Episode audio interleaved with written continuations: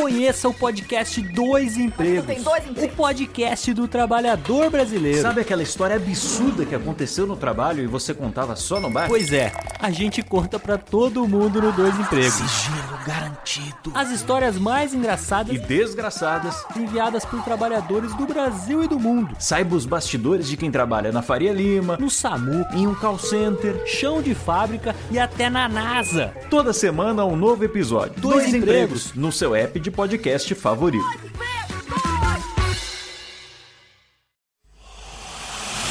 Emoção. Aventura. Suspense. Mistério. Mistério. Você vai. Você vai se cagambaladeiro. Alô, pessoal do Radiofobia, aqui quem tá falando é o Celto Melo. Aqui fala Buzz Lightyear. As melhores entrevistas com os melhores humoristas. Você só encontra no Radiofobia. Tira daí, moleque, vai assistir o programa da Xuxa. Radiofobia 500 jardas. Dublado nos estúdios da TVS. Nunca na história das internet se viu um programa onde as pessoas mijassem tanto de dar risada. Se você quer uma coisa diferente no que diz respeito aos podcasts, entra no site do Radiofobia. Radiofobia, radiofobia, radiofobia, radiofobia. Radiofobia. Versão brasileira AIC São Paulo.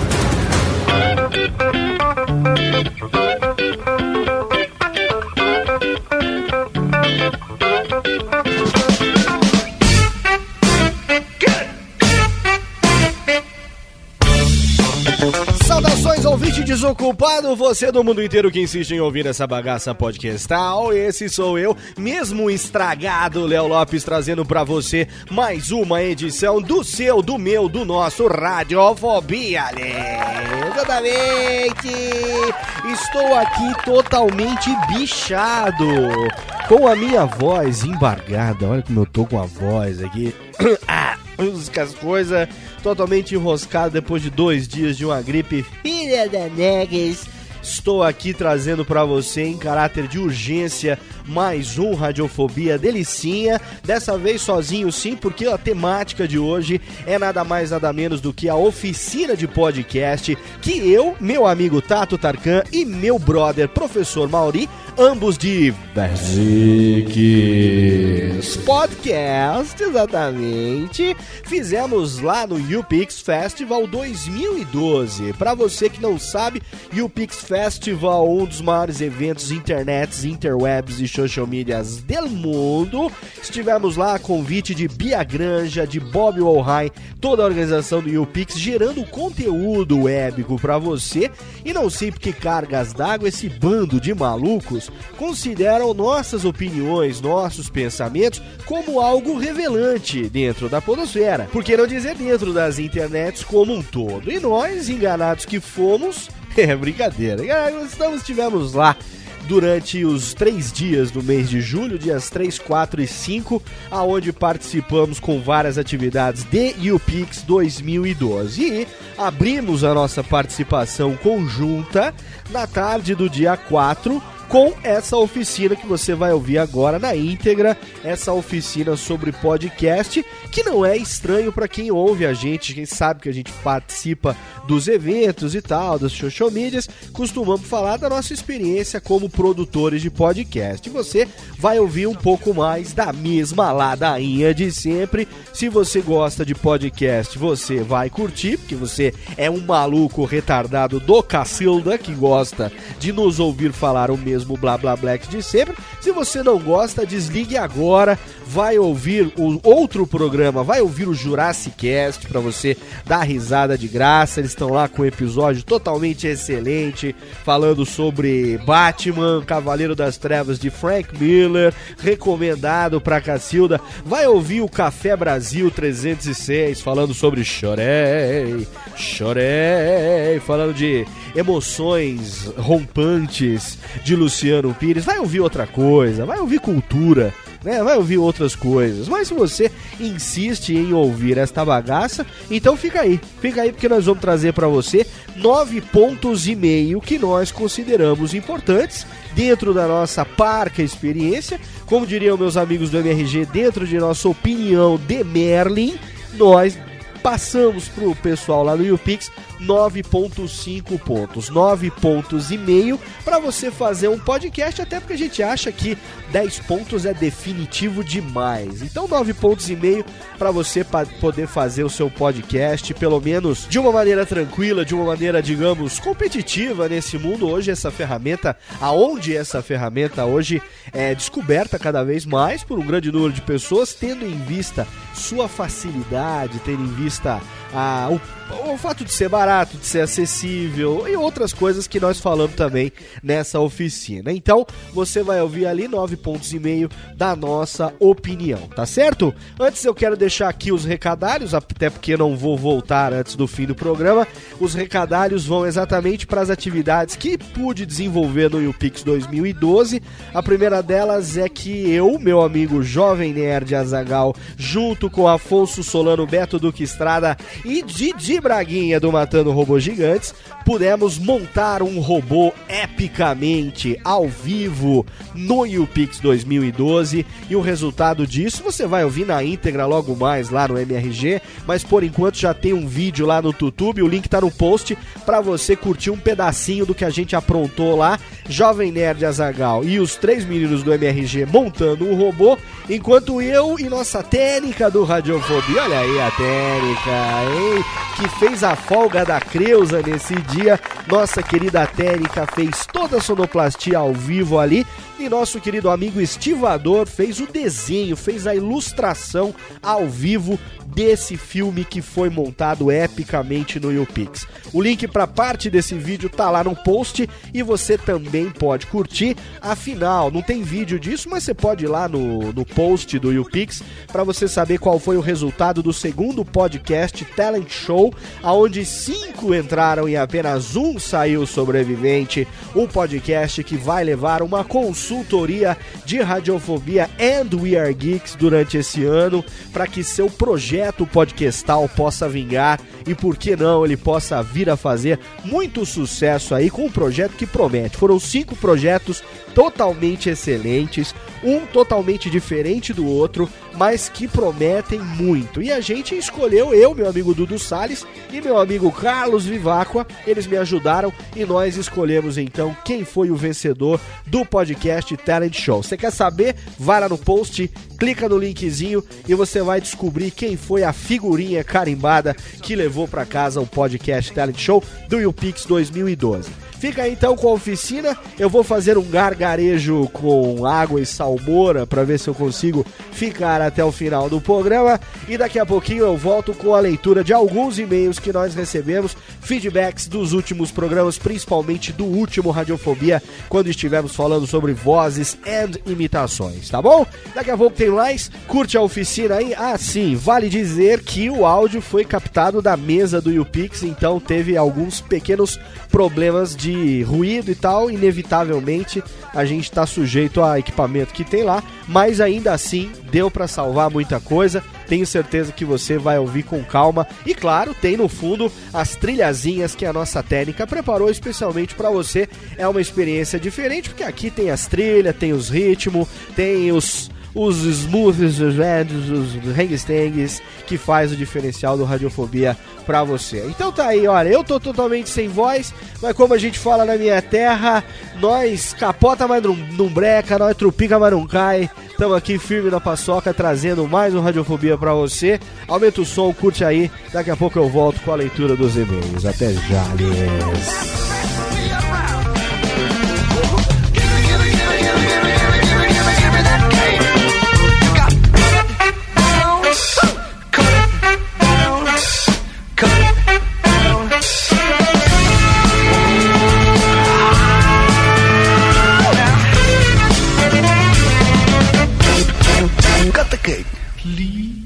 やつで、おやつで、こんです。アルフォビアルフォビアルフォビ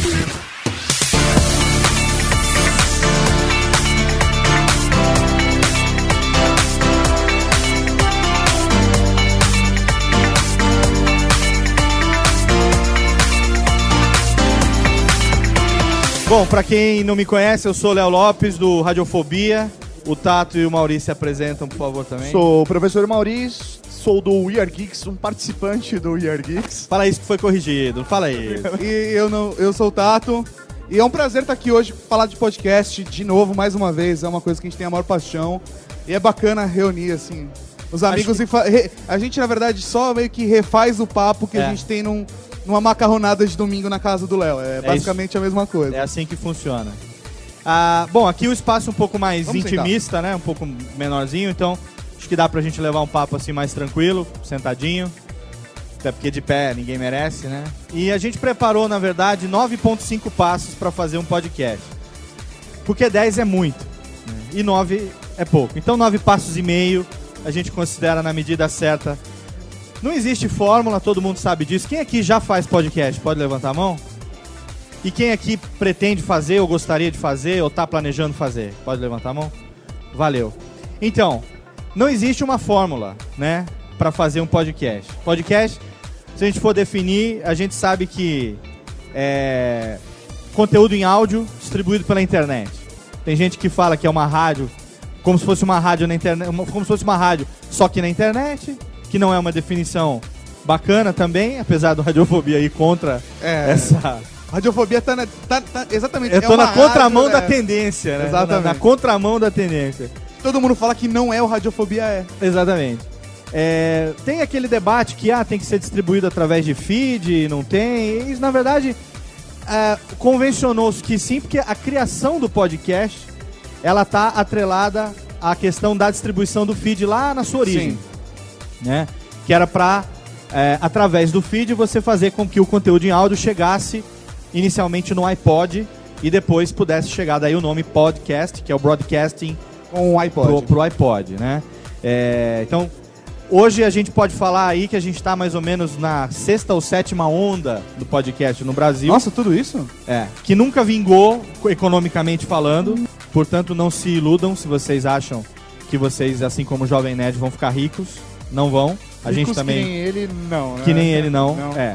Vocês vão conseguindo pagar o programa, né? No máximo ter um apoiozinho aí pra comprar umas camisetas legais da Cavalaria Geek, né?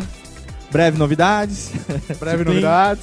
Mas assim, não, é inegável que o podcast é uma ferramenta barata, é uma ferramenta descomplicada e é uma ferramenta de fácil distribuição. Então, Que na verdade isso é uma grande vantagem, porque é. hoje a gente é, vê que pequenos grupos, pequenos segmentos têm a possibilidade de ter um conteúdo bacana sendo distribuído de uma maneira bem legal e que você tem o mesmo espaço que todo mundo. Você, o Jovem Nerd, o Radiofobia, todo mundo tem o mesmo espaço.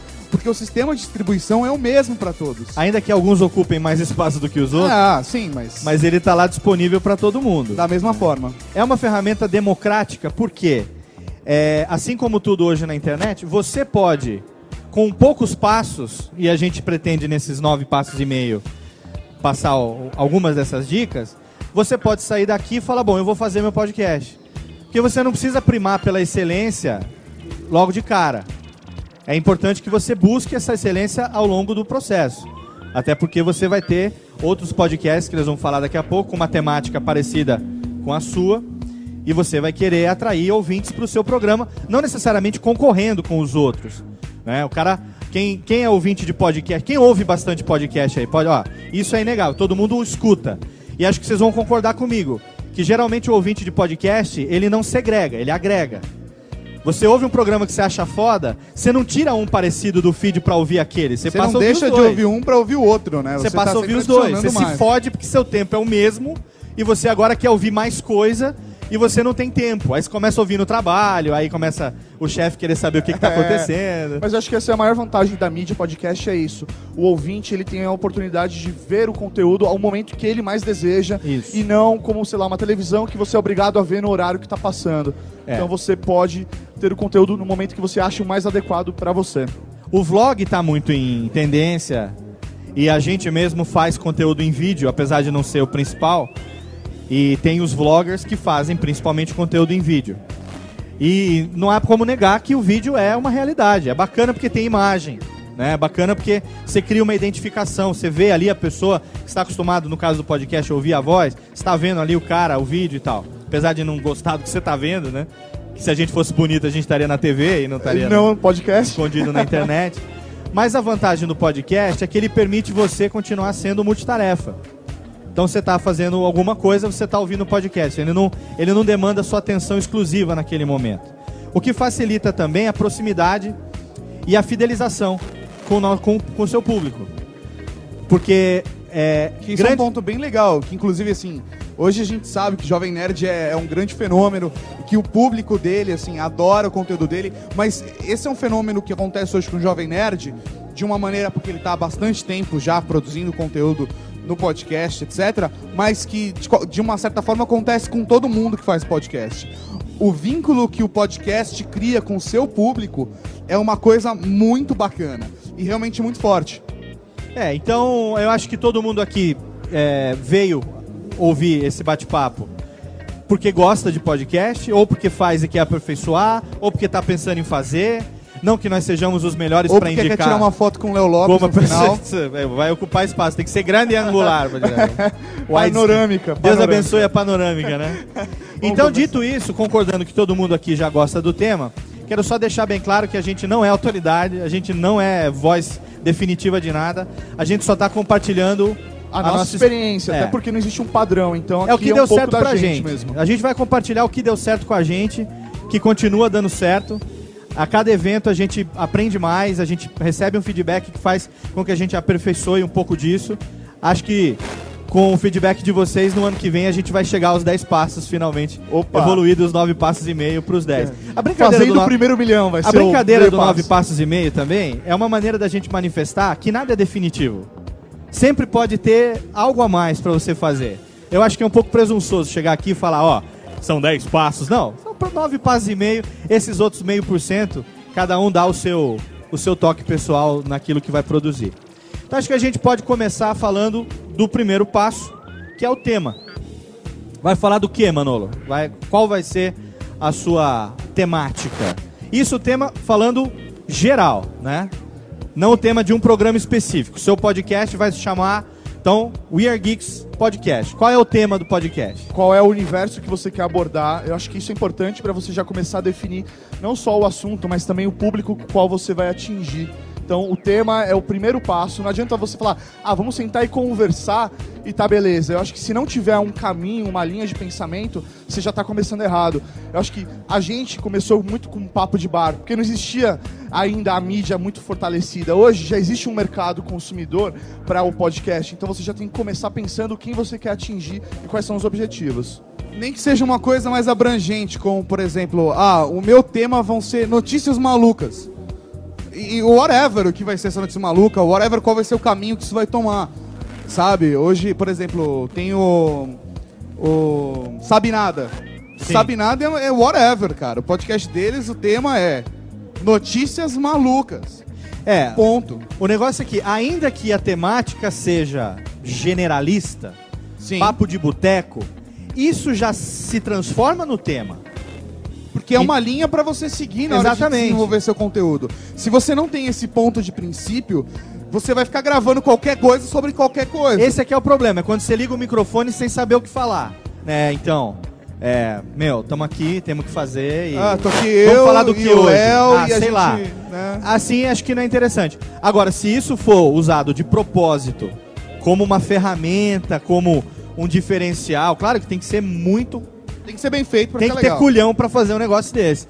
Porque o ouvinte, vocês né, podem concordar, geralmente quando vocês agregam alguma coisa, vocês agregam já meio que sabendo o que, que vai ter ali. Quando você ouve um tosco chanchada, você tá esperando dar risada pra caralho de coisas malucas.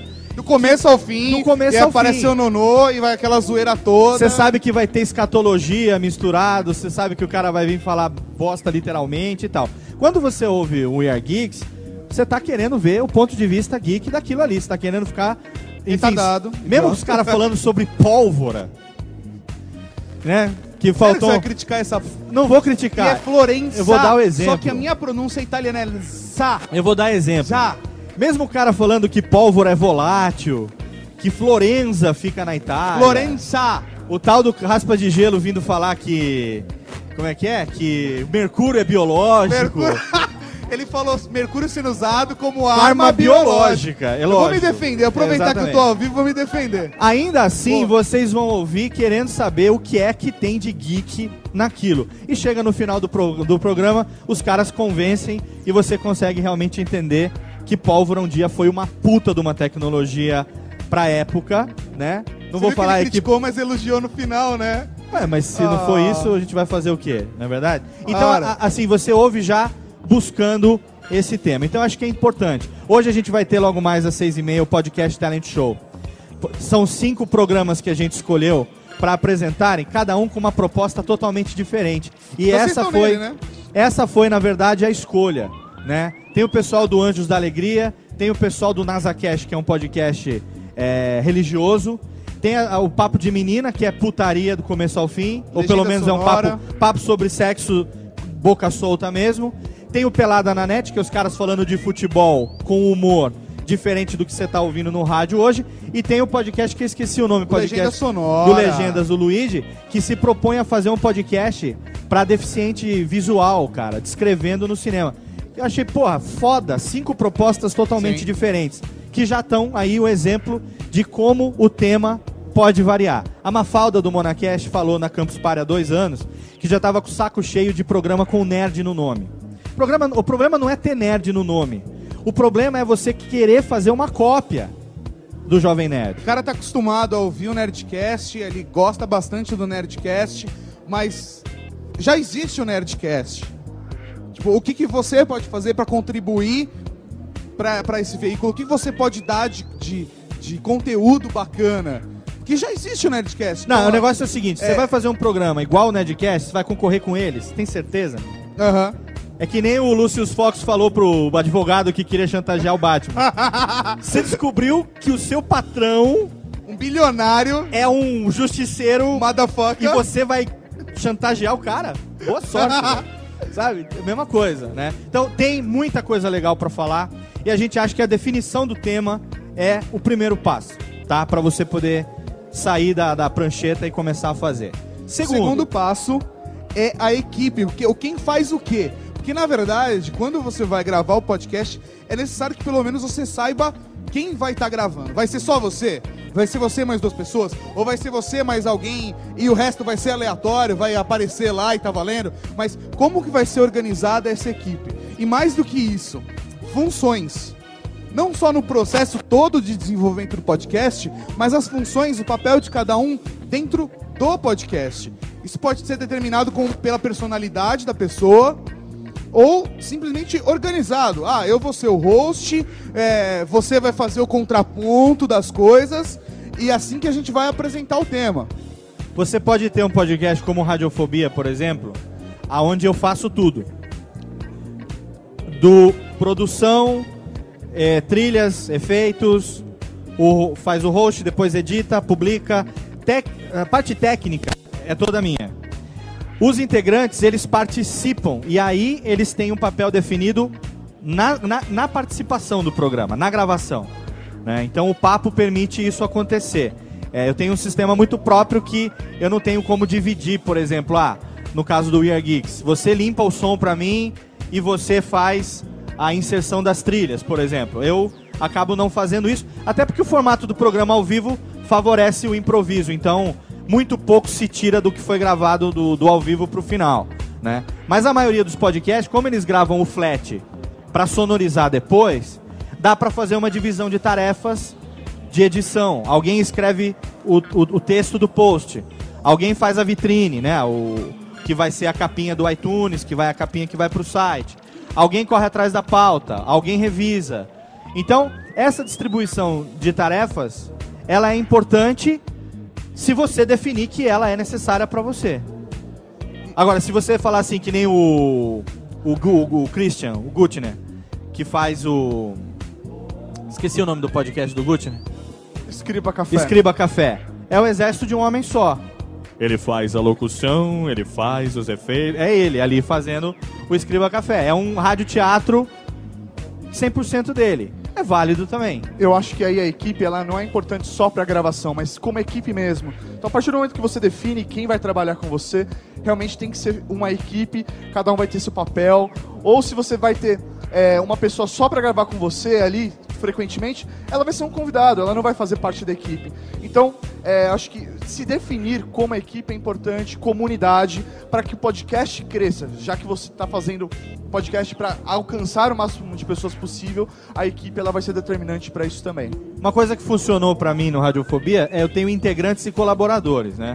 Então, integrantes são aqueles que estão em quase todos os programas, ou são oito, então não dá pra ter todo mundo. Mas dependendo da temática, eu tenho uma variedade de personalidades ali e eu escolho pelas personas. Então eu tenho o Viváqua, eu tenho o Vitinho, eu tenho é, o Queça, quando eu quero ali um, uma escada, eu sei que vai vir uma piadinha sem graça pra você dar uma rebatida. É, alguém pra não ser mais engraçado do que o convidado, pra gente botar o convidado também, pra que ele seja o grande destaque do programa. Se vai ter uma putaria, chama Dani Monteiro, chama Laurito, que é garantia de putaria. A gente tem variedade nisso. Agora, esses são os caras que quando define uma pauta, manda um e-mail coletivo, fala assim, galera, vai ter gravação com fulano, eu gostaria de ter fulano cicrano, mas quem aí, e aí eles dizem a sua disponibilidade. Porque todo mundo trabalha, todo mundo tem suas tarefas. Eu tenho o, o- programa como um filho. Cuido dele tão bem quanto cuido dos meus filhos, dos meus filhos fisicamente. Agora, para os outros, eles estão porque eles estão por serem meus amigos. Eu não posso cobrar deles o mesmo nível de dedicação que eu preciso ter para o negócio funcionar. Então eu nunca cheguei para nenhum integrante do Radiofobia falei: caralho, velho, você não pôde gravar. Não, o cara não pode gravar, meu, maneiro. Já chegou a ter programas que eu não tinha nenhum outro integrante além de mim que eu podia contar naquela data, naquele horário, mas para não perder convidado, eu chamei algum colega da Podosfera, algum amigo que eu sei que vai, tem um feeling legal comigo, e o cara, pô, topou participar naquele momento ali. Tem que ter essa flexibilidade também. O que pode fuder com uma equipe é uma palavrinha chamada ego. É isso que pode acabar com uma equipe. Se, obrigado, meu velho. Se o ego entra no meio e você começa a achar que, oh, meu Deus, velho, esquece, cara. Porque ego acaba com qualquer coisa. Então, saber dosar isso, saber fazer com alegria, sabe? Faz- fazer porque é um tesão fazer. O dia que for um fardo, eu sempre falo isso. O dia que fazer podcast se tornar uma responsabilidade, a ponto de eu acordar cedo e falar, caralho, vou ter que gravar, senão não vai ter programa essa semana. O dia que isso se tornar pra mim um peso, eu vou lá, meu, esse foi o último, acabou, obrigado, um abraço. Porque não é pra isso, é pra ser bacana, né? Vamos pro terceiro ponto? Terceiro ponto é o formato, Tato. Tem cara do quê? Que assim, esse é um ponto que a gente até chegou a discutir, nosso último bate-papo na Campus Party, que a gente até discutiu no último evento que a gente foi, que é exatamente o ponto de você decidir como vai ser o formato. Todo mundo conhece o talk show, que é você e um grupo de pessoas trocando ideias sobre um assunto variado. É o Nerdcast. É, o papo de bar já seria uma coisa mais, é, mais, mais, mais solta ainda. Um descontrole da vida pra mim já entra mais num papo de bar da vida. Mas existem outros formatos que as pessoas podem trabalhar. Tem o podcast musical, tem podcast de entrevista, que é o que o Léo faz, o que eu faço no Tatoscópio. É. A gente tem o Batalha de Geeks, que é um game show em podcast. Tem podcast de notícias. O formato do podcast, você pode trabalhar ele do jeito que você quiser. Você pode inventar uma coisa nova. Você não precisa necessariamente. Podcast não é necessariamente um talk show. Então você pode amplificar. Ampliar, amplificar, que horrível, né? Tanto Corta é. isso na edição. Ampliar o- o- a maneira de trabalhar com o seu público. É, e, e isso é importante se você tem ideia de um dia vir a tentar monetizar o seu podcast. Isso vai ser importante no momento que você bater para uma agência para você poder prospectar para algum cliente. Ele vai querer saber, você fala do que, para quem e de que forma. Como? né? Então, qual é o seu tema, qual é o seu público, que é quem teria ou não interesse em ele ter o produto ou o serviço dele agregado, e qual é o seu formato. Por exemplo, Radiofobia é um formato arriscado, e eu sei disso. Ele é um programa que chega a ter duas horas de duração. Duas horas de duração, para um podcast, é tempo pra caralho, eu sei disso. Mas se você pensar que ele é quinzenal e que ele é focado na entrevista, quando a entrevista tá legal e o convidado tá rendendo, cheguei ao ponto hoje de quando eu faço um programa que tem uma hora e meia, vocês me escrevem falando, porra, só uma hora e meia, velho. O pessoal reclama ainda, né? O papo dava pra render mais. Então foi um risco que eu corri e quando eu vi que funcionou, eu continuei com ele. Já que ele é quinzenal, o cara ouve metade, às vezes para num bloco de músicas, faz alguma coisa, depois ele ouve. Ele tem uma divisão de reloginho de rádio com blocos de músicas, exatamente para você poder ouvir um pedaço, dar uma parada, depois você ouve da- da- das músicas ali pra frente. Tem gente que não curte as músicas, pula as músicas e ouve depois. Super tranquilo. Mas é importante ter esse formato definido, porque quando eu vou prospectar no cliente, ele sabe, bom, Radiofobia então é um programa que chega a ter duas horas de duração, um papo ao vivo de entrevista como se estivesse num um programa de rádio, meu, tipo, um, sei lá, um pânico, todo dia da meio-dia às duas, assim. É, é imprevisível o que pode acontecer. Agora, quando ele vai comprar um Nedcast, ele tá comprando outra coisa. Quando ele vai comprar um Ear Geeks, ele tá comprando outra coisa. Eu acho que até o formato vai definir um momento de você inserir, já que você está fazendo um podcast e você pretende monetizar, se tornar ele independente, definindo o formato, você vai conseguir saber o momento de encaixar aí os- o, seu patrocinador, a pessoa que está apoiando o seu podcast. Então aí isso é importante para que você torne esse conteúdo comercial também, não só divertido, tá? Mas também comercial. Sim, porque você, dependendo do formato, você pode colocar o, o produto ou o serviço no meio de forma totalmente coerente. Dependendo do formato, como faz o Guanabara, por exemplo, entre um bloco e outro agora, ele faz um testemunhal do, do cliente. Olha, então estamos aqui no bloco e vamos falar do curso tal que vai ter tal tal coisa. Para aquilo que ele se propõe a fazer, o ouvinte não estranha, é totalmente coerente. E faz parte do conteúdo que ele faz. Por exemplo, no ER Geeks, a gente tem um momento, um, um momento ali que é, é, o- é a pequena comunicação que a gente tem com o nosso público. É o essencial. Recadinhos do coração é o essencial. Coração pra- não, caralho. Obrigado. Pra galera que acompanha a gente saber do que tá rolando no ER Geeks nesses próximos 15 dias.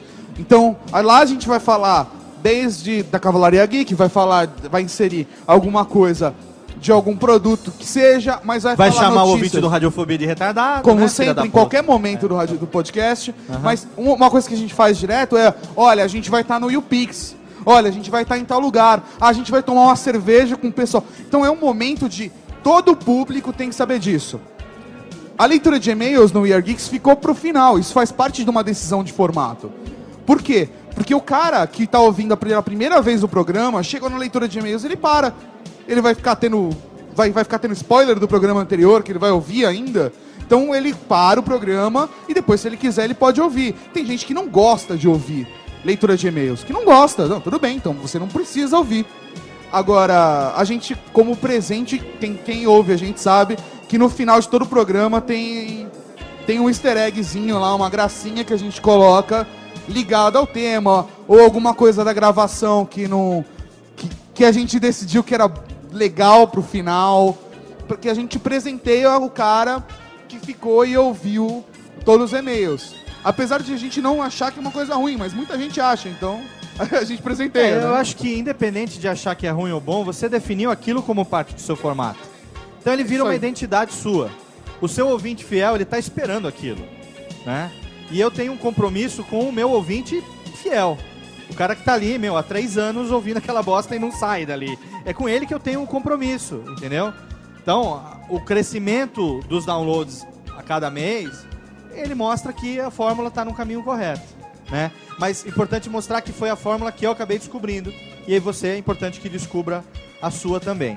E você vai flexibilizar isso de acordo com o tempo. Você nunca vai achar o formato ideal. É, não é definitivo, primeira. exatamente. Não tenha medo de que nem a gente mudou, eu mudei o formato do programa 18 pra frente. Até o 18 eu gravava como todo mundo faz. Gravo flat, sonoriza depois. 20 horas de edição por semana, que nem um camelo, sonorizando. Falei, não, não. Eu falei, velho, não dá. Eu sou casado, tenho dois filhos, 12 anos de casado, quer dizer que é a hora agora de ou vai ou racha, então tem que ter uma vida conjugal adequada. Sim, sim. Como tem que ter um momento. Tem que ter um Você não momento. comparece, o vizinho tá lá. Exatamente. Vizinho caralho, vai se fuder você. e eu falei no microfone, né? Vai se fuder você. Tem meu trabalho no mundo corporativo, como profissional. Como equalizar isso tudo? Então aí eu falei, bom, eu sou radialista, o meu tesão seria estar no ar, ao vivo no rádio, então vou fazer isso no podcast. Eu me joguei na cova do leão. Mudei o formato no meio. Foi o que acabou dando certo pra mim, que acabou se tornando o diferencial. Né? Não tenha medo de mudar o seu formato quando você achar que é E necessário. até durante mesmo, né? Você tá, já tá publicando, mas se você acha que vai ser legal pra você, muda. cria uma identidade. Agora, tema, equipe, formato, pauta, pauta. Cara, Vai- muita gente tem segurança nesse- no pauta, né? É. O que Eu que é recebo uma muito e-mail pauta? dizendo se eu posso mandar um modelo de pauta. Léo, eu tô querendo fazer um podcast. Pode me mandar um exemplo de uma pauta do Radiofobia? Não, porque eu não tenho. Mas eu não tenho não significa que eu não saiba o que é que eu vou fazer a cada gravação. Mesmo pauta livre news tem pauta. A pauta não é livre. Tá Ah, aí o PH, PH, ah, o PH com pra não me seu deixar brilho. mentir. Tá aí o PH com seu brilho que ah, principalmente o Pauta Livre News, que é um dos únicos programas onde existe toda uma padronização ABNT2 para pauta. Senão o Hugo dá chicotada, que é verdade, o PH tá ali, não deixa a gente mentir sozinho. Mesmo um programa que diz que é papo de boteco, mesmo um programa que é papo de bar, mesmo Radiofobia, ele é pauta. Só que a diferença é que no Radiofobia, ela tá toda na minha cabeça. Eu sei o que eu quero do começo ao fim do programa. E como host, eu vou conduzindo a coisa. Né? O Dudu, do Papo de Gordo, que vai estar daqui a, daqui a pouco aqui também, o que, que o Dudu faz? Ele escreve e na hora de gravar, ele cola no próprio Skype ali e a gente bate um papo. Fala assim, ah, pô, então vamos gravar o quê? Não recebi a pauta. Pera aí, Ele te pega de surpresa. Ctrl né? V, tá aqui. Ah, tá aqui. Se você não se preparou, tá? Você não precisa se preparar. Tá aqui, ó. Ah, Porque a maioria das coisas, a gente que já está acostumado a gravar, a gente vai fazendo isso ali no feeling. Agora, se você vai fazer um programa histórico, se você vai fazer um programa sobre uma tecnologia, se você vai falar sobre alguma coisa que exige uma propriedade daquilo, é legal que você se prepare sim. Por exemplo, radiofobia sobre Silvio Santos. São dois.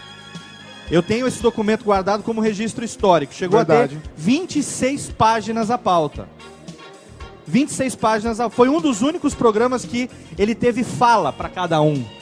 Interpretação das falas mesmo. Divisão. Fulano fala isso, fulano fala aquilo. Porque eu não, eu não queria errar nesse programa de jeito nenhum. Mas eu nunca mais fiz isso. Nunca mais. Porque é um trabalho que não compensa.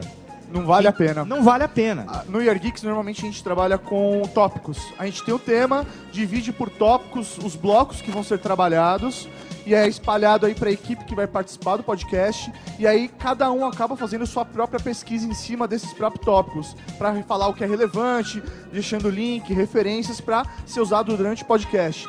Mas todo mundo recebe simplesmente tópicos que vão ser abordados e que durante a gravação podem deixar de existir ou entrar novos de acordo com o rumo da conversa. Uma coisa interessante é que lá no We Are Geeks hoje a gente tem quatro atrações em podcasts, né? Tem o We Are Geeks, o Update, o Tatoscope e o Batalha de Geeks. E cada um dos quatro tem um, um sistema de pauta completamente diferente, né? O da Batalha de Geeks são as perguntas e as respostas, obviamente, né? Que é tipo um show do milhão. Aí no Tatoscópio, que não vale um milhão, vale Alô. porra nenhuma. Aí tem o Tatoscópio, que bem ou mal eu preciso saber quem eu tô entrevistando, então eu tenho, ah, eu tenho que saber como que eu vou sacanear com o cara. É basicamente esse o caminho. Dedinho na boca, Léo. Até me assustei.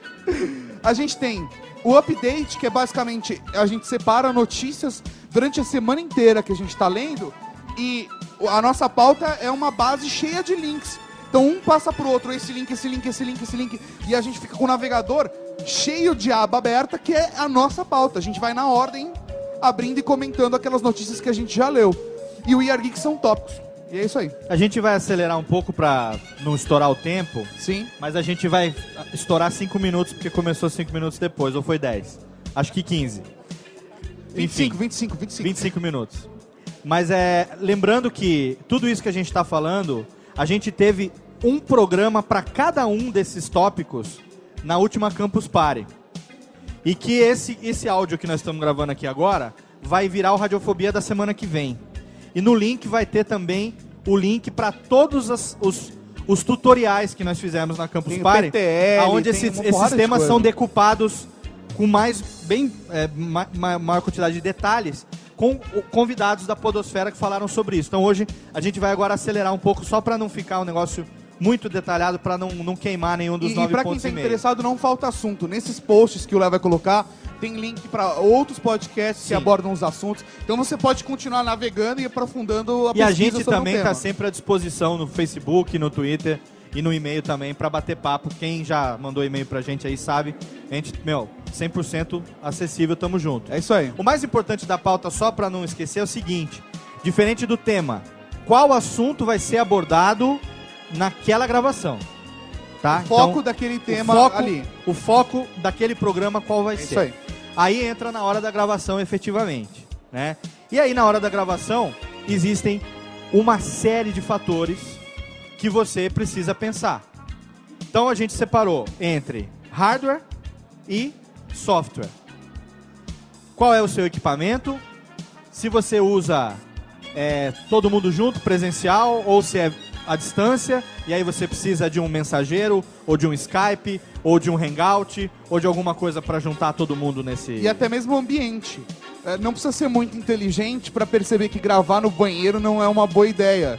A não ser que você queira simular que você tá numa caverna. É, mas aí, a não ser, por exemplo, que você tenha criança pequena em casa. Sim. E como o Brunão do Jurassic Cast, durante meses, ele gravou dentro da dispensa, do lado de lata de leite moça e pacote de macarrão farfalho. Ele pegava a cadeira, colocava dentro da dispensa, né? Aí o laptop no colo, botava o headsetzinho e ficava ele daquele tamanho todo gravando ali. Era o ambiente que ele tinha pra Cara, gravar. devia ser muito engraçado. isso. Enfim, mas assim, qual vai ser o seu hardware, né? Qual é o seu hardware? O que, que você tem para gravar? De acordo com o- a necessidade. E aí você vai correr atrás do software e a gente tem o Metacast, tem uma série de dicas que a gente passa mesmo no Radiofobia, no Year Geeks, sobre softwares que você pode utilizar de acordo com a sua realidade. Ninguém pode ter certeza disso. Ninguém. Vocês, ou- você ouve quantos podcasts? Você. Cinco. Quem ouve mais que cinco? Você ouve quanto, Calista? Oi? 14. Perto do Caio é pouco. Quem ouve mais que 14? Quanto você ouve? 25. Tá. Vou pegar o 25. Eu sei que tem gente que ouve mais, mas eu vou pegar o 25 que já é doente. Desses 25 que você escuta, eu posso afirmar agora, nesse momento, que ninguém usa a mesma configuração de software e de hardware. Total, mas assim, eu digo não só de ah, não, ah, o computador de um processador é melhor. Não. Eu tô falando, ninguém usa Software, Ah. é, microfone, varia. tudo diferente, porque é de acordo com a realidade. Tem gente que grava o, o áudio de todo mundo separado, cada um na sua casa, né? E manda depois pra quem vai editar, o cara junta tudo depois. Tem o cara maluco como eu que tá cagando pra isso e grava tudo na mesma trilha, se deu certo deu, se não deu, me fudi. O We Are Geeks também é nessa, a gente grava numa trilha só. E aí a gente controla o podcast. Percebeu que falou por cima? Ô, fica quieto. É, cê- Repete, Tem esse vambora, feeling. vambora. E o Léo é pior, porque ele tem música. É. Então se você tiver que fazer uma edição no pós, você tem a música pra atrapalhar que Pois tá é. tocando. E aí, né? Eu me, a, a- a- minha grande armadilha que eu impus a mim mesmo é gravar com a trilha no fundo. Porque aí como é que eu vou cortar depois? Vai cortar a música? Dá, dá, dá, pum, Cortou. Se bem que tem uns truquezinhos que dá pra fazer um negócio desse. Depois eu ensino pra vocês em off. Se vocês quiserem saber como enganar e você não perceber que você cortou mesmo com trilha no fundo. Depois eu passo a dica, custa um milhão de reais. Mas o importante na hora da gravação é, tá legal o seu equipamento, legal os seus programas, e aí você ter esse feeling de gravar com os caras e ter que nem essa liberdade de falar. Gravando o Nedcast, por exemplo, muita gente que gosta do Nedcast fala, ô, disponibiliza o Nedcast bruto. Você ia parar de ouvir no dia seguinte. Porque tá gravando, fala, puta, velho, esqueci, volta. Começa da onde? Acho que valeu até a frase X. Então volta dali pra frente. E aí você volta dali pra frente. Depois, o Deus chamado editor, a divindade da edição, vai fazer com que aquilo fique muito foda. E aí a gente já entra direto no, no sexto ponto, que é a edição. edição. Não é feitiçaria, é tecnologia. Que Você é tecnologia faz a feeling, mágica. né? Exatamente. A edição do podcast é 80% do espírito do programa. Você consegue melhorar o que ficou uma bosta, mas nem tanto. Qualidade de áudio é uma coisa que não se melhora. Isso eu já deixo como dica. É um cocô seco. Quanto mais você mexe, mais fede. Qualidade de áudio é uma coisa que não se melhora. Você sempre grava na melhor qualidade possível para perder qualidade na compactação. Grave sempre na melhor qualidade possível, sabendo que você vai distribuir um áudio na internet. Você não vai distribuir um áudio com 256 kbps. Não, e fora que gravar alto não significa qualidade. né, Exatamente. gente? Grave numa qualidade melhor possível do seu software, do seu hardware, para que na hora da compactação você já sabe que vai perder qualidade ali. Mas tirando a qualidade do áudio, na edição você consegue fazer mágicas que vocês já ter uma série de exemplos dos programas que vocês ouvem, né? Quantos já não fizeram aquela brincadeira de mudar o que o cara falou e tudo mais. Saibam que isso é muito mais frequente do que você imagina, porque pouca gente percebe, mas a maioria dos programas que não é ao vivo tira as respirações. Sim. É como se a pessoa falasse assim direto e você não respirasse no momento que você para pra falar e já não consegui. Tira o respiro, né? Fica Você não conseguiu porque é impossível. porque eu não consigo me editar automaticamente aqui agora. Por aí. Não, mas eu acho que isso é estratégia que, por exemplo, a gente tomou no Year Geeks pensando que é, isso vai dar ritmo ao programa. A gente pensa, ó, respiro não precisa fazer parte. Vamos tirar ele e vamos dar continuidade. Óbvio que em alguns momentos, se você percebe que fica estranho, mantém o respiro, não tem problema. Mas o fato da nossa edição sem dupla, eu, por exemplo, cortar as vozes, limpar tudo que tem de sujeira e depois passar pro Tato simplesmente trilhar o podcast, ele vai perceber outras coisas que estão atrapalhando, porque no momento que você insere a Porque trilha... ele tem mais tato. ele vai perceber algumas sujeiras que a trilha sonora evidenciou. Então aí ele vai continuar fazendo o processo de edição também. Ele vai ter um segundo olhar naquele, naquele áudio que já foi trabalhado. É isso aí, e o processo de edição varia de cada pra, pra podcast para podcast. E até mesmo dentro dos nossos. Cada podcast nosso tem um processo de edição. Muita gente pede pra eu mostrar como é que faz a edição do, do, do Radiofobia.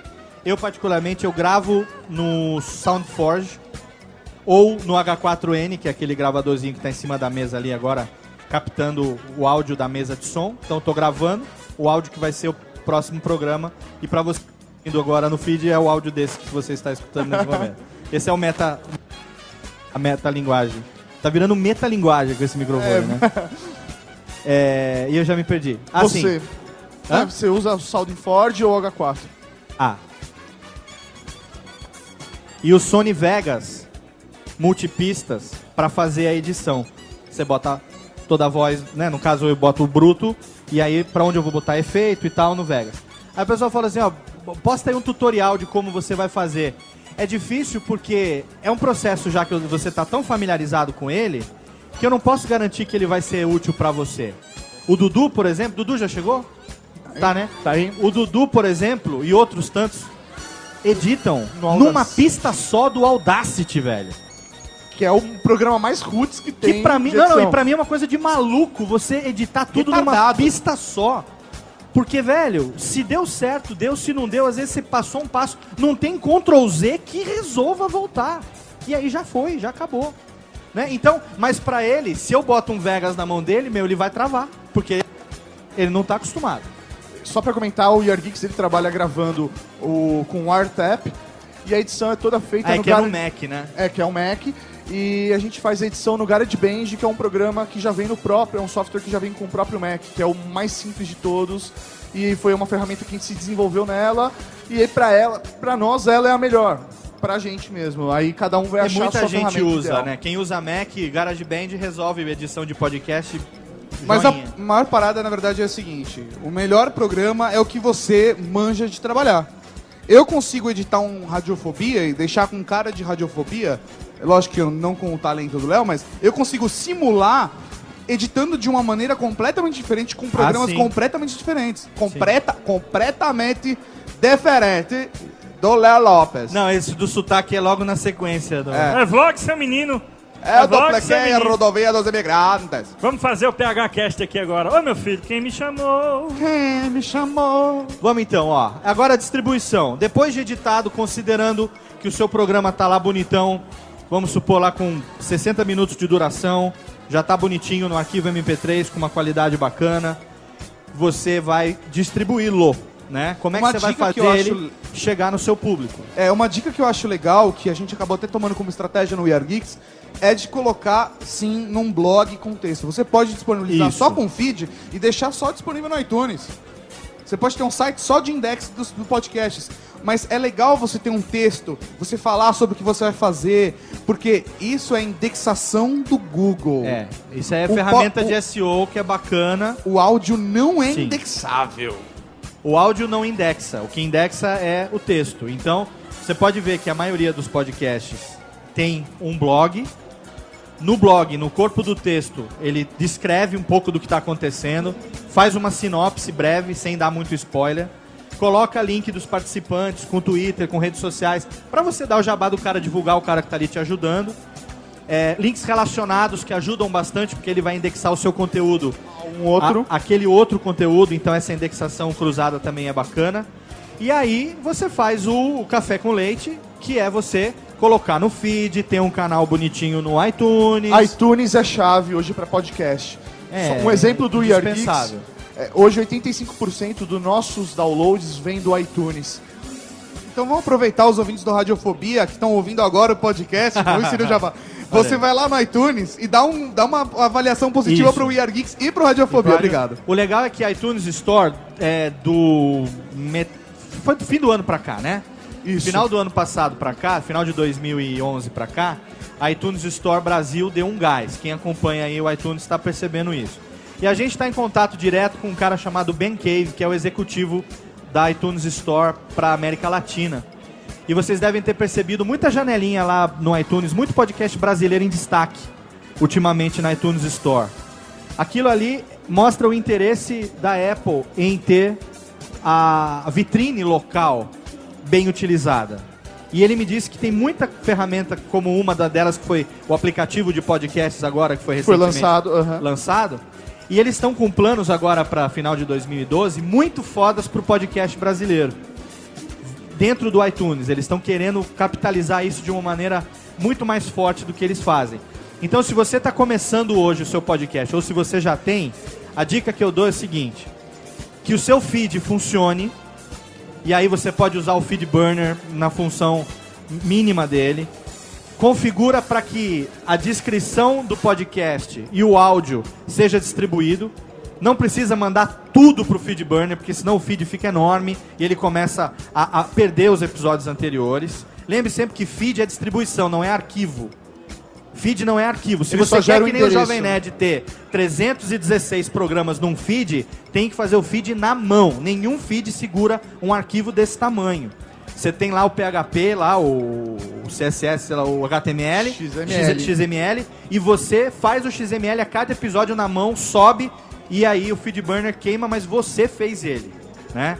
E na iTunes Store, hoje, eles estão pedindo que tenha uma vitrine de pelo menos 1400 por 1400 pixels. Por quê? Ele vai aparecer legal até mesmo nos mais novos dispositivos de retina display. E também ajuda na imagem de destaque, né? Do... Exato. Então, Se você tiver uma imagem de 1400 por 1400 com uma imagem do seu iTunes, a gente manda mensalmente recomendações lá pro pessoal de podcasts que estão se destacando ou que estão aí fazendo um trabalho bacana e tal. E aí, eles quando avaliam se colocam ou não, a gente só sugere. Se eles vão avaliar se colocam ou não em destaque, eles vão olhar exatamente isso. Se o feed está funcionando direitinho, se tem uma imagem de um tamanho que eles possam usar em todas as todos os dispositivos, né? Então a dica é essa. iTunes é o canal para você distribuir o seu programa. Mas uma coisa bacana também que está ligado à parte de distribuição e é mais ou menos é, ligado, né? Diretamente ligado, é diretamente ligado, é a questão da divulgação. E não há como negar que hoje as redes sociais são a nossa principal fonte de divulgação.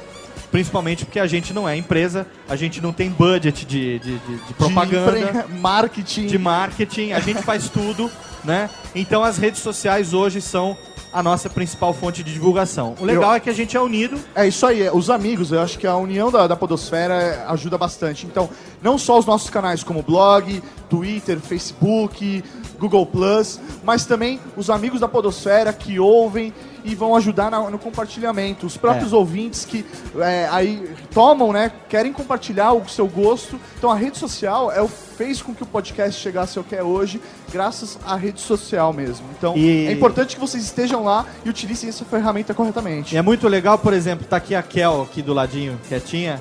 ela tem um blog chamado Garota CPBR. E ela é uma entusiasta de podcast, ela é apaixonada por podcast. Ela participa Quase de uns 25 mil podcasts. participa, agora ela tá ativa e tal. Mas mais do que isso, quase toda semana ela tem um post falando sobre alguma coisa relacionada a podcast. Isso é muito legal. Porque você ajuda na divulgação, tem gente que do nada, a gente tem os alertas do Google que a gente pode programar, né? Diariamente você recebe um relatório do que foi falado naquelas palavras-chave. E eu tenho lá a minha ferramenta de monitoramento para eu saber o que estão falando de mim. Pelo menos publicamente eu consigo descobrir o que estão falando, pro, né? O que falam escondido no escritório do Geeks, eu não Não, não. sei. A gente- tudo é Ainda que eu tenha lá. deixado um espiãozinho robô lá, mas o que falam publicamente na internet você tem como saber.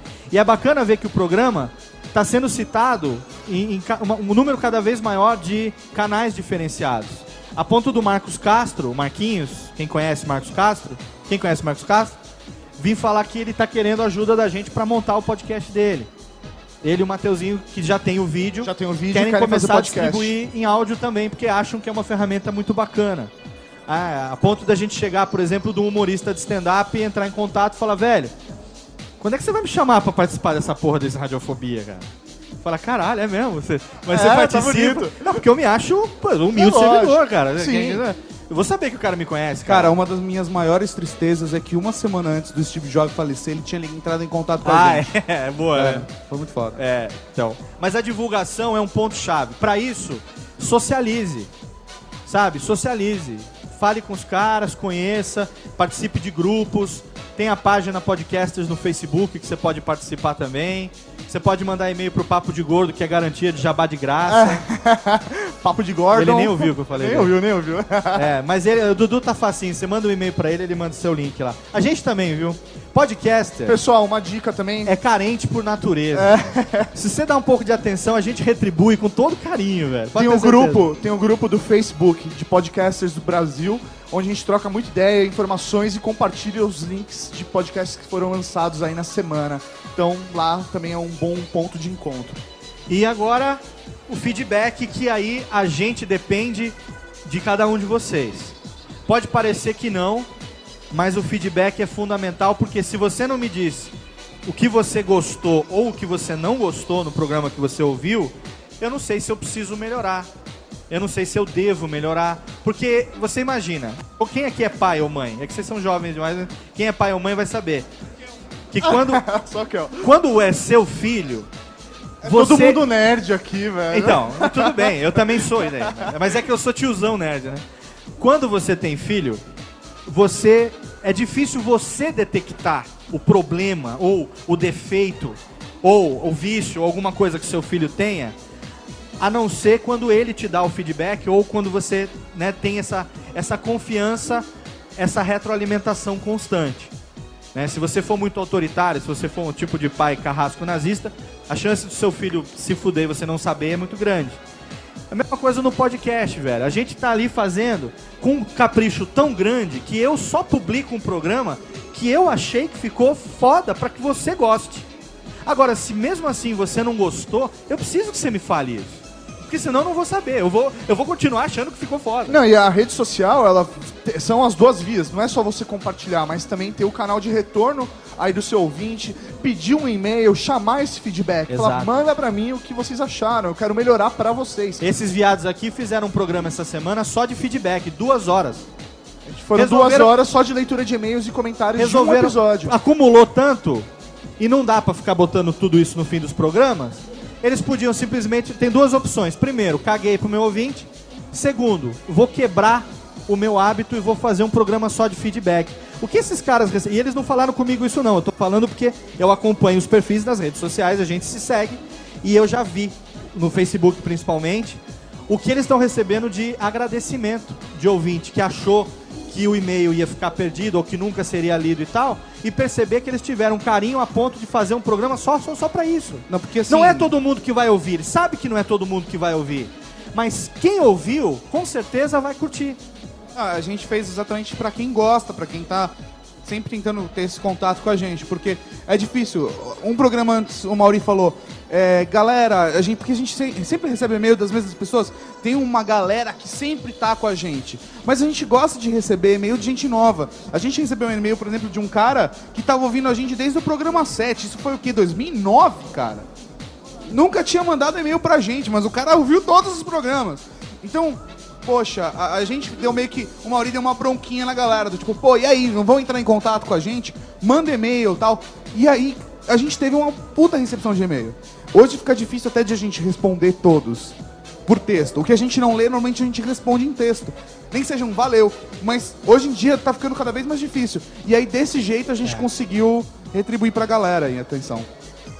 E eu acho que até como é, pensando racionalmente, é, a gente percebeu que o nosso ouvinte, esse ouvinte que foi lido nesse podcast especial, ele ficou fidelizado. Ele falou, poxa, valeu a pena eu ouvir vocês e mandar um e-mail e ter o, o retorno de vocês, o comentário de vocês em relação ao e-mail É pra que todo mundo ouvir. a gente perde um pouco a noção, porque hoje a gente tá do lado de cá do negócio. Mas quando eu tinha 14, 15, 16 anos, o meu sonho era que o locutor que eu gostava na rádio falasse um dia o meu nome.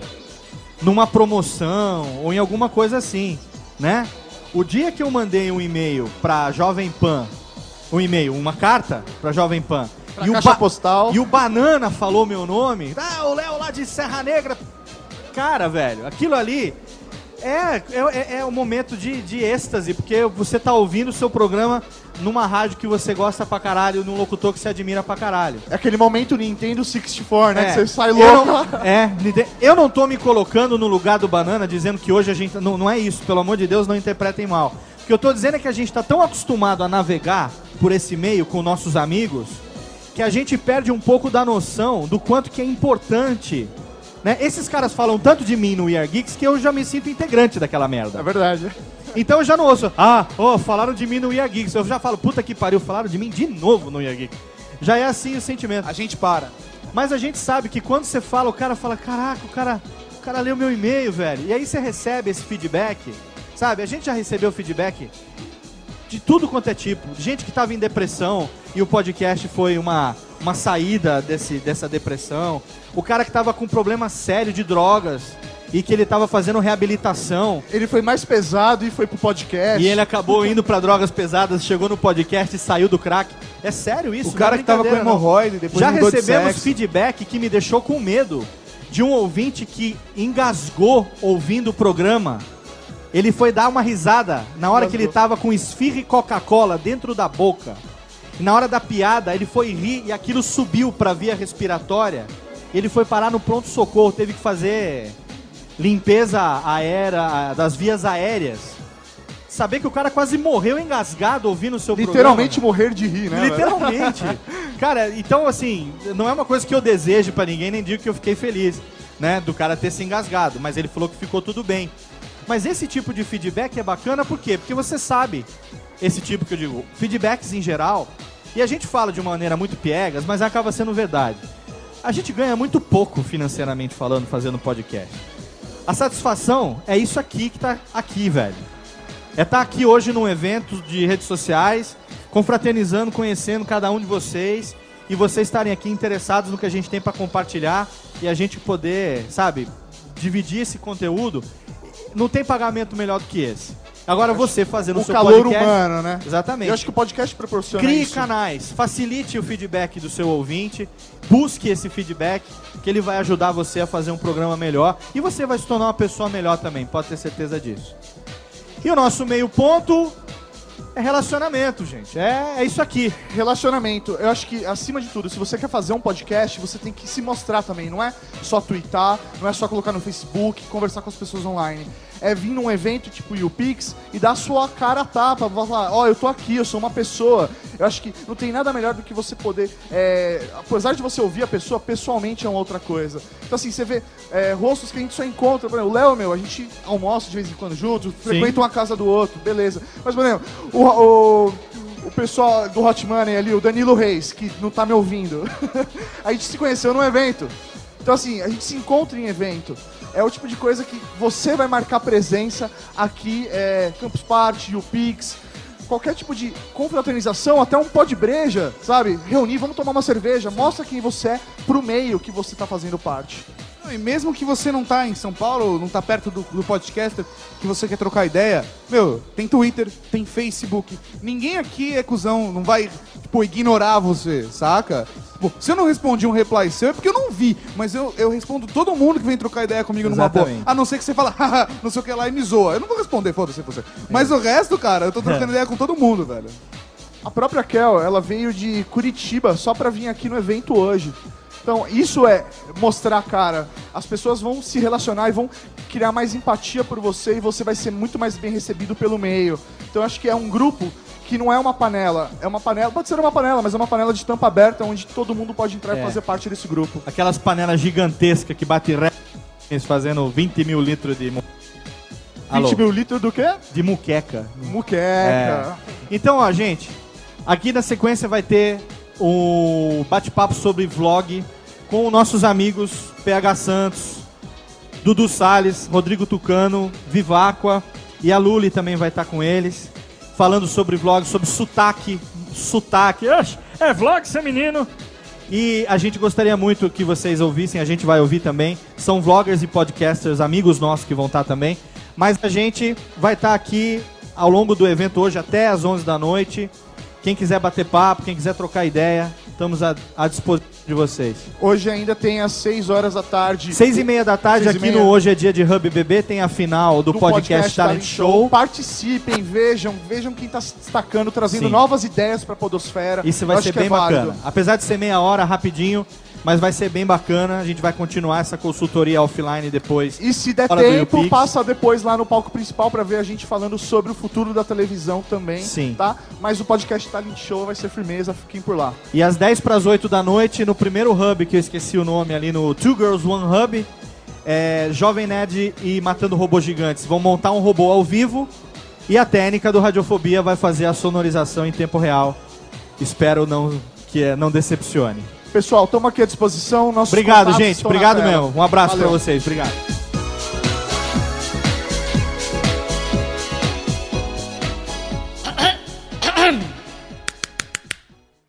Um, dois, um, dois, três.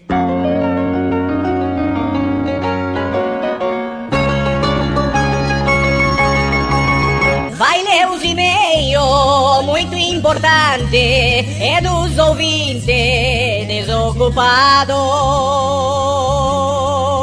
E-mails e comentário do podcast. E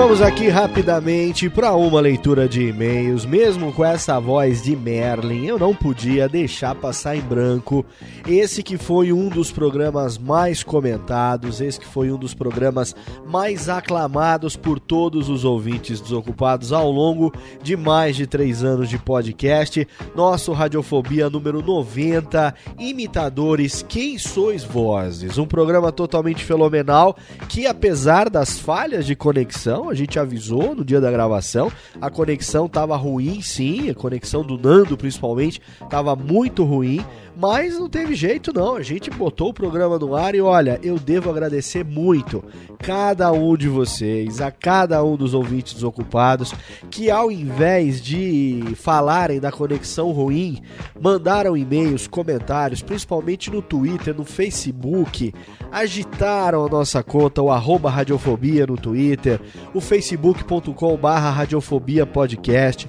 todos os e-mails que a gente recebeu, também através dos formulários de contato, ressaltando os méritos desse programa e deixando para lá o fato de que teve sim pequenas falhas. Lógico que ou outro apontou isso, a gente já sabia disso, né? E eu não, não ia desperdiçar esse áudio por conta disso. A chance de reunir toda essa galera de novo nesse time para poder gravar dessa forma era nula, praticamente nula. Então, independente da dificuldade, a gente resolveu colocar o programa no ar e eu fico muito feliz com o resultado. Não só com a satisfação do ouvinte que, que elogiou o programa como um todo, mas no feedback que a gente recebeu e o número de downloads fala por si. A, a, o resultado visível no número de downloads desse programa fala por si. Então a gente, lógico que eu não preciso dizer que o programa já é sucesso, já bateu de longe a marca de 10 mil downloads, exatamente, Paulinhas Técnica, porque merece sim um momento muito especial. Eu quero também aqui agradecer, dar um ampassant, agradecer a você que sem que eu soubesse, você que lá no YouPix votou no Radiofobia para podcast do ano. Eu particularmente não votei, porque eu não estava fazendo campanha para nada, eu não queria concorrer, eu não estava pensando em concorrer. Eu votei no Jurassic Cast, que para mim foi o melhor podcast de 2011 e está sendo de 2012 também, com certeza. E fui surpreso com essa notícia da indicação do Radiofobia, junto com Matando Robôs Gigantes, junto com Rapadura Cast, assim como o, Brains, o, o Braincast 9 e também os outros amigos lá do Off Topic, que eu não conheço, não conheço. Mas, enfim, estávamos lá os cinco indicados pelo ouvinte, isso que foi mais gratificante, né? Então, sem ter feito campanha, sem ter feito nada, eu quero agradecer ao carinho que recebemos. Claro que o pessoal do MRG levou, mas o próprio Beto do Que Estrada, meu querido amigo, disse que votou no Radiofobia, olha só. Né? E a gente estava junto lá e pôde fazer, pôde celebrar junto esse momento que foi muito bacana. Então eu agradeço ao feedback de todo mundo. Peço desculpa, você já notou que eu tô com o nariz entupidíssimo, tô saindo de uma gripe terrível, tô aqui alguns minutos antes do lançamento desse programa, correndo, porque eu passei os últimos três dias acamado, mas eu quero sim terminar, dar esse feedback aqui, para que o programa possa ir ao ar com a pontualidade de sempre, talvez alguns minutos de atraso, mas ainda na primeira hora da quarta-feira dia 11 de julho de 2012, 2012, já tô perdendo a noção, você vai ter esse programa para fazer o download. Então quero aqui ler alguns e-mails que são reflexo dos muitos, dezenas de e-mails que nós recebemos com relação a esse programa dando feedback. Então, é, e lógico, quero pedir desculpa que não vai dar para falar de todo mundo, não vai dar para citar todo mundo, mas fica aqui o meu abraço, o meu agradecimento para todo mundo. Começando pelo Clarisson Bueno, designer instrucional de Bauru, São Paulo, que disse o seguinte: Putz, que sarelha, Léo, o podcast ficou federeles. Faz pouco tempo que eu acompanho Radiofobia, mas sem dúvida nenhuma considero ele como um dos melhores podcasts do Brasil. Digo isso não só pela qualidade do áudio, mas também pela equipe Super Fodes, que sempre proporciona dores na barriga de tanto me. Continue dessa forma que logo Radiofobia vai estourar o melhor podcast do mundo. Muito bem. Inspirado por você, eu e uma galerinha resolvemos nos aventurar nesse mundão da podosfera, se fudeu, e criamos um podcast chamado CaipiraCast, que recebeu esse nome pois somos do interior e carregamos aquele típico porta, porteira, portão. Gostaria de pedir um favor, por acaso tiver um tempinho livre, quiser ouvir nosso podcast, nos dar feedback de como ele está, seria muito importante para mim. Obrigado, Clérison. E tá aí o link no post então do Caipira Cast, que eu ainda não ouvi, mas vou ouvir em breve. E ele deixa lá o link para você. E disse aqui como PS1, ainda estamos acertando o nosso site. Realmente seu site está uma bosta. Faça o favor de melhorar. E ele disse no primeiro episódio a voz do participante está ruim, mas no segundo melhoramos isso. Não se preocupe, a minha está ruim há 91 episódios e mesmo assim os ouvintes continuam fiéis, tá bom? Clarisson, obrigado, um abraço para você, queridão. Outro e-mail aqui do Fred Barcelos da Silva, 29 anos, Espírito Samba. Ele fala o seguinte: Olá, grande Léo Lopes Lias. Ouço o seu programa há pouco mais de um ano. Comecei a dar feedback alguns programas atrás, seja através de retweet, comentando, se bem que antes de escrever este e-mail eu tentei comentar no site e acho que não consegui, sei lá por quê. Espera um pouquinho agora que eu vou dar uma pausa aqui, atenção. Muito bem.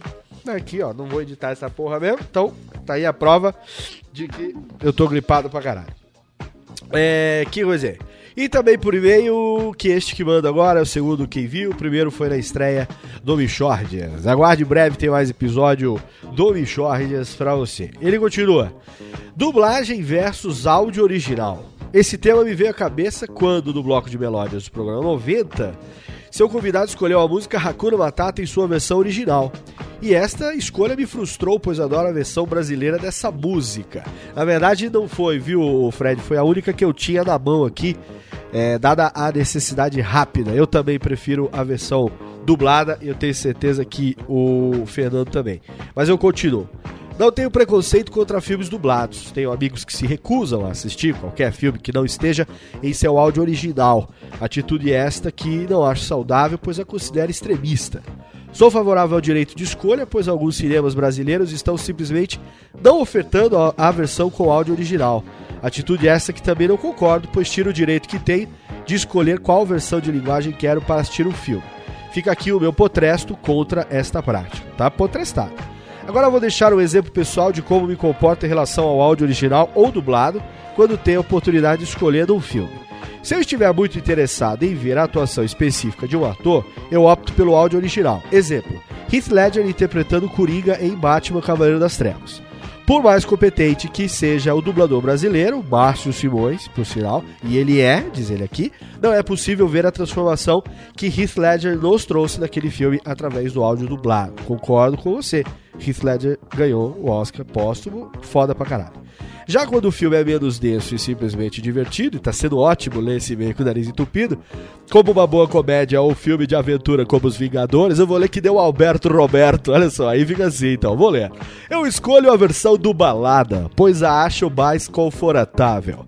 Agora, se o filme em questão for uma animação, aí então eu tenho realmente. Eu tendo realmente a assisti-la em versão do balada, com exceção apenas as animações japonesas e a péssima dublagem de Luciano Huck num certo filme da Disney. Esta é a minha relação de admiração e paz com a dublagem brasileira e gostaria de dizer aos que simplesmente abominam a dublagem em filmes estrangeiros que estaremismo não é um bom caminho em nenhum aspecto da vida. E se essas pessoas conhecerem as figuras sensacionais de dubladores que já deram entrevistas, não só no Radiofobia, como também em outros podcasts nacionais, tenho certeza, eu acho, que olhar carrancudo mudaria para o olhar de admiração, como o que eu tenho por esses profissionais que amam e muito esta arte que é a dublagem. Era só isso que eu tinha para dizer. Agora, com licença, que eu tenho que ir plantar um livro esperar pelo próximo Radiofobia, que com certeza será Fueda Bagarales. Até logo, lhes Fred Barcelos. Obrigado, Fred. E-mail seu que foi lidos neste finalzinho com voz de Alberto Roberto, nariz entupido. Outro e-mail de André Russo, 29 anos, analista de sistemas Bauru São Paulo, continuo de Alberto Roberto. De saudações, Léo. Muito obrigado pelo podcast. Radiofobia é um dos meus tops 3 da lista dos podcasts que eu mais gosto. Muitas vezes fica em parebeiro, sem dúvida nenhuma, e aí eu desconfio do seu comentário. Brincadeira. Parabéns pelo episódio que ficou inacreditável. Aprendo muito com você dia a dia. Deixa eu parar pra engolir, né? Tanto com seu profissionalismo quanto pela sua humildade de trabalhar duro só pela satisfação de querer entreter e ajudar. Eu não quero ajudar ninguém. Na verdade, eu queria encher a curranca de dinheiro, mas como não dá, eu fico se divertindo. Cara, sinto muito orgulho por você ser um host, host tão foda. Oh, muito obrigado. Eu tô aprendendo a editar podcast agora, que ainda é muito novo, portanto não te incomodarei com isso. É, seria o anterior, o Caipira, porque eu vi você participando lá, hein, queridão. O fato que, graças às suas aulas de Dovergiques nos PTLs, nos empolgamos e estamos tentando fazer algo irrememorável para fazer em breve ter também o reconhecimento e poder trocar ideias com você, retribuir o que faz pela gente. Olha aí. Abraços, André Rus. André Rus. Muito obrigado, André Rus pelo seu comentário, você sempre é ouvinte fiel aqui do Radiofobia. E o derradeiro e-mail, porque esta minha voz de nariz entupido já deve estar enchendo o teu sacola, é de Renata Fará Argarate, que facilita muito seu sobrenome, a leitura de Alberto Roberto. Renata Fará Argarate, que diz o seguinte: Olá, Léo Lopes e companhia. Estou escrevendo para dizer que amei o episódio 90 do Radiofóbias. Esse programa me emocionou a ponto de eu quase chorar. Oh, menina, não chores. Vocês me lembraram da minha infância, das minhas brincadeiras favoritas, que eram sempre de teatrinho, gravação de voz, dubalagem, imitações, olha aí. E também das minhas amizades da época, todas elas totalmente loucas e artistas que nem eu. Somos de uma geração incompreendida pois nossa infância foi anterior a esta era do culto à celebridade que vivemos hoje.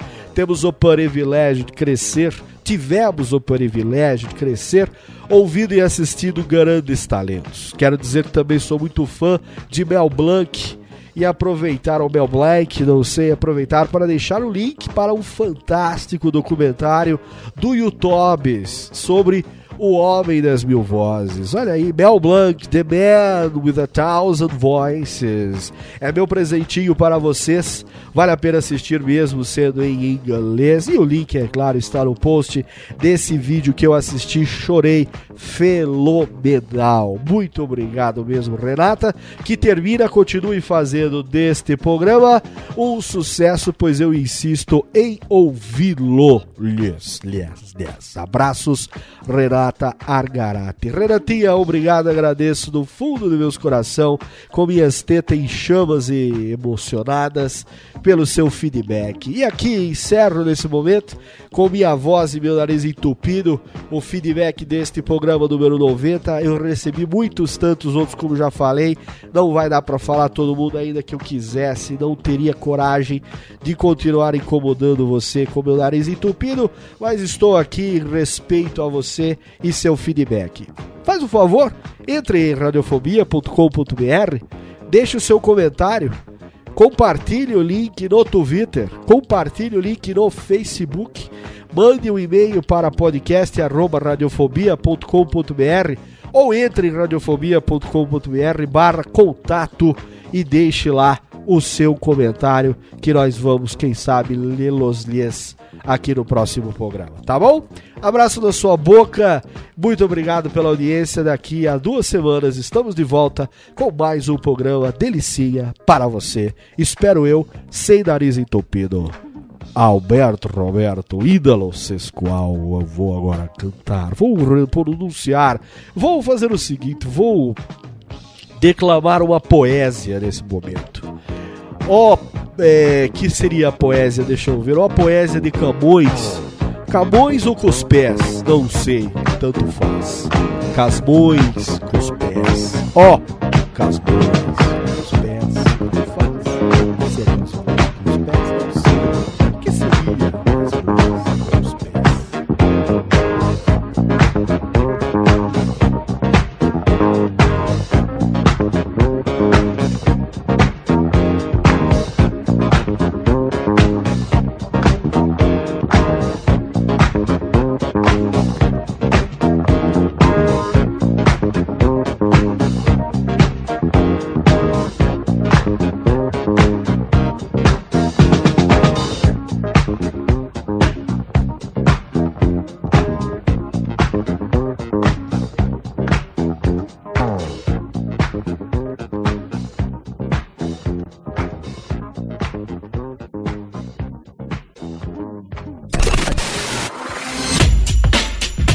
Rádio Fobia.